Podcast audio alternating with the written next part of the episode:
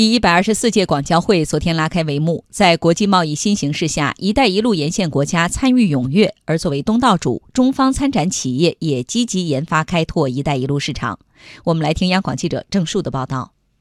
本届广交会共设展位六万零六百四十五个，境内外参展企业两万五千多家，预计将有来自两百一十多个国家和地区的采购商到会，与会人数保持稳定。记者在展会上了解到，面对错综复杂的国际市场环境，中方参展企业已经做好应对准备，努力优化产品结构，积极开拓多元化市场。专注于陶瓷领域的广东博德精工建材国际二部销售总监李杰荣介绍，他们通过整合资源，推动自主品牌。其实“一带一路”我们很多都是在推那自主品牌，我们也会重点去找一些，就是跟一些泛家居行业的伙伴去结合，嗯，比如像橱柜啊、卫浴啊，所以大家是互相整合，通过这样子去深化市场。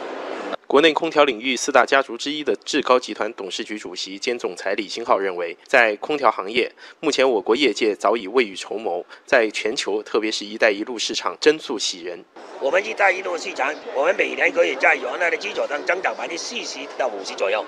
而且我们的牌子有百分之二十的国家已经超过了日本和韩国，我的价钱还比他卖的贵。深圳康明盛科技实业股份有限公司国际业务总经理安玉明表示，除了错综复杂的国际环境，他们还面临着成本上涨的问题。对于困难，他们显得胸有成竹。通过一专业的开发研发，把产品的这个价值感做上去以后，价格做上去以后，整体利润啊就可以稀释掉成本带来这一部分压力嘛。那如果说你这个产品一直停留在一些低端的低价的东西，那么你只会说越做越难做。今年恰逢改革开放四十周年，广交会本身就是改革开放的产物。自一九五七年创办以来，在各个历史时期，广交会通过不断的改革创新、加强知识产权保护等措施，为我国对外开放和贸易做出了很大贡献。对此，安玉明也是深有体会。在这网络信息啊没有这么便捷的时候，广交会其实是当初